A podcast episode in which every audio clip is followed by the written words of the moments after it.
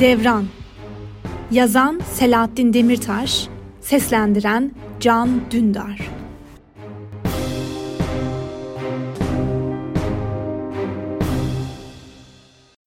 Kobay İstiklal Caddesi'nde daldım bir giyim mağazasına kendime kıyafet alacağım. Çok sık yaptığım bir şey değil, hele istiklalde. Genelde istiklalden tavuk döner almışlığım vardır. Affedersiniz, kıyafet alınır mı lan? Ama şirkette işe başlamışım, hayatımın ilk maaşını almışım. Bir daha ömür boyu maaş almasam bana yeter gibi hissediyorum. O kadar para bir arada ilk defa cebime giriyor. İstesem bütün istiklali satın alabilirim ama o kadar ileri gitmek istemiyorum. Herkes fakir gibi görünüyor gözüme. Acıdığım falan da yok ha. Geçen aya kadar ben de bunlar gibiydim. Çalışsın onlar da kazansın kardeşim. Mağazada bakıyorum kıyafetlere. Hiçbirinin etiketine bakmıyorum tabii. Kadın giyim reyonunun yanından geçerken iki genç kız da kıyafetlere bakıyor. Biri dedi ki, of ya çok pahalıymış. Dedim, hanımefendi beğendiyseniz sizin için almak isterim. Döndü baktı ikisi birden, sonra da birbirlerine baktılar. Anlamadılar tabii ilk önce bu devirde kim kime elbise alır? Baban olsa almaz. Pardon ama ne diye elbise alıyormuşsunuz bana ne münasebet yani dedi. Aslında kızıyor gibi ama merak da var sorunun içinde. Maaştan haberi yok tabii. Gerçekten alamam sanıyor olabilir. Merak etmeyin param var. Bugün aldım maaşımı dedim. Aa deli mi ne ya deyip uzaklaştılar benden. Hayret ettim. Lan oğlum biri gelip sana bu takım elbiseyi alayım dese hemen orada soyunur giyerim. Ben ne dedim ki şimdi bunlara? Az sonra mağazanın güvenlik görevlisini alıp tekrar yanıma geldiler. İşte bu adamdı deyip beni gösterdiler. Güvenlikçi, beyefendi müşterilerimiz tarafınızdan taciz edildiklerini söylüyor dedi. Dedim çüş. Beğendiği elbisenin parasını ödemeyi teklif etmek ne zamandan beri taciz oluyor? Güvenlikçi arkadaş engin hukuk bilgisiyle biraz ölçüp tarttıktan sonra kızlara dönüp bu beyefendi başka bir şey söyledi mi size diye sordu. Kızlar biraz bocaladılar ama Allah var doğruyu söylediler. Yok dedi biri ama tanımadığı bayanlara elbise almayı teklif etmek de normal bir davranış değil diye ekledi daha güzel olanı. Yani benim elbise almak istediğim değil onun yanındaki söylüyor bunu. Haddimi de bilirim. İçimden geldi söyledim dedim. Ben yıllarca pahalı olduğu için bu mağazalardan hiçbir şey alamadım. Şimdi siz de pahalı filan deyince almak istedim. Başka bir niyetim yoktu. Yanlış anlaşıldıysam özür dilerim. Kırılmıştım gerçekten. Kızlar hemen fark ettiler bunu. Güvenlikçi de ikna olup ayrıldı. Kızlar bir şey demeden dönüp gidiyorlardı ki durdular. Bana dönüp ben de özür dilerim kırdıysam sizi dedi. Elbiseye bakandı bu. Kendinizi iyi hissedecekseniz bana o elbiseyi alabilirsiniz. Hevesim kaçmıştı ama geri adım atmak istemedim. Buyurun alın lütfen dedim. Bedenini buldu, kabinde denedi, kasaya gittik ödeme için. Allah da benim belamı versin. Yemin ederim tavuk döner ayran parası kaldı cebimde. Zaten kızlar da teşekkür edip hızla çıktılar mağazadan. Değişik duygular içindeydim arkalarından bakarken. Ben ilk maaşımı aldığım o ayı borç harç zar zor çıkardım. Yıllardır alışveriş yapamadığımdan gerçeklikten kopmuşum demek ki. Cebim biraz para görünce nasıl bir havaya girdiysem artık. Sonraki aylarda daha iyi anladım ki bu maaş hiçbir şeye yetmiyormuş. Bir yıldır çalışıyorum, maaşımın ay sonuna kadar yettiği tek bir ay bile olmadı. Hep borç, hep kredi kartı. Maaşım yokken daha iyiydim sanki. İnsan biraz para kazanınca eskisinden de fakir oluyormuş. Hiç para her şeye yetiyordu. Biraz para hiçbir şeye yetmez oldu. Ha ne anlatıyordum ben size? İşte sonra evlendim ben o mağazada tanıştığım kızla. Mutlu son değil mi? Yok. Elbise aldığım kız değil.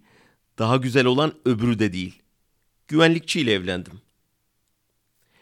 Boş yere geri dönüp bakmayın. Güvenlikçinin cinsiyetini söylememiştim size. Ortada güvenlik sorunu varsa elbette aklınıza erkek gelmesi normal. Ben o kıza elbiseyi alınca etkilenmiş benden. Çıkışta tanışıp ayaküstü sohbet ettik Meltem'le. İçimdeki iyiliğe aşık olduğunu söylemişti sonraları. Evliliğimizin ilk günleri, daha doğrusu ilk günü, yani ilk 2-3 saati diyeyim, yalan olmasın, çok güzel geçti. Ani bir karardı ikimiz için de. Düşünmek lazımmış. Olmadı velhasıl. Dilekçe verdik mahkemeye 4 ay sonra. Hakim dedi, boşanabilmeniz için bir yılınızın dolmuş olması lazım. Hakikat mi ya demişim. Meltem nafaka da istedi.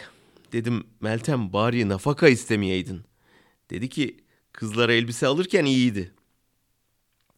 Bana aşık olma nedeniyle boşanma ve nafaka isteme nedeni aynı olunca tıkandım kaldım. Savunma da yapamadım. Hakim ayrılık ve nafaka kararı verdi. Bir yılımız dolunca da boşanma ve nafaka kararı verecek. Maaşımı ayrıldığım eşim Meltem'le paylaşıyorum mecburen. Benim belimi büken bu değil tabii. Kalan maaş yine yeterdi de bana ben bir eşeklik ettim ya. Asıl onu anlatacağım size. Oturduğum ev Nur Mahallesi'nde bir bodrum katında. Bir oda, mutfak, banyo, küçücük bir yer. Ev sahibi satıyorum burayı dedi. Ne kadar diye sordum.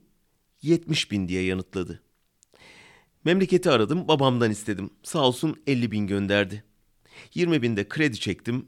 Dedim öderim 36 ayda. Tapu devri için tapu dairesine gittik. Ufak tefek sorunlar çıktı. Birkaç defa git gel yaptık ev sahibiyle birlikte. Bu esnada tapu dairesinde memur olan Berna ile tanıştım. Öğlen yemek yedik beraber. Sonraki günde akşam yemeği. Sahiden yıldırım aşkı diye bir şey varmış. Hikayemi anlattım Berna'ya. Olan biteni, ilk maaşımı, Meltem'i, ayrılığımızı, nafakayı. Hiçbir şeyi dert etme, takma kafana diye tatlı tatlı güç verdi, moral verdi bana. Evliliği bir daha asla düşünmüyordum ama Berna alt üst etti. Üstelik evi kendi üstüne yapma diye de uyardı beni. Meltem duyarsa evi de elinden alabilir dedi. Biliyor bu işleri tabii. Yoksa ev elden gidebilirmiş gerçekten. E kimin adına yapacağım dedim. Dedi güvendiğim birinin adına yap. Dedim senden başka güvendiğim yok. Gözleri parladı. Ağlayacak gibi oldu. Hiç unutmuyorum. Duygusal bir andı yaşadığımız. Tapuyu Berna'nın üstüne yaptım. Nasıl olsa Meltem'den boşanır boşanmaz Berna ile evlenecektim. Tapunun müstakbel eşimin adına olması akıllıca geldi o anda bana. Sonraki ay Berna ya kiramı ver ya da evimden çık dedi. Daha doğrusu önce Berna'nın kocası Celalettin dedi. Bir akşam eve gelip kendini tanıttı. Böyle böyle. E iyi peki. Gittim ertesi gün Berna'ya dedim. Bir adam geldi böyle böyle dedi. Doğrudur dedi. Dedim Berna bari kira istemeyeydin. Dedi el alemin karılarına nafaka öderken iyiydi. E bir şey demedim artık. İşte asıl eşekliği de ondan sonra yaptım. Durun anlatacağım bir nefes alayım. Gittim çalıştığım şirketin patronuna her şeyi bir bir anlattım. Fikret biz zaten farkındayız evladım. Ben de seni çağırıp konuşacaktım. Seninle işimiz bitti.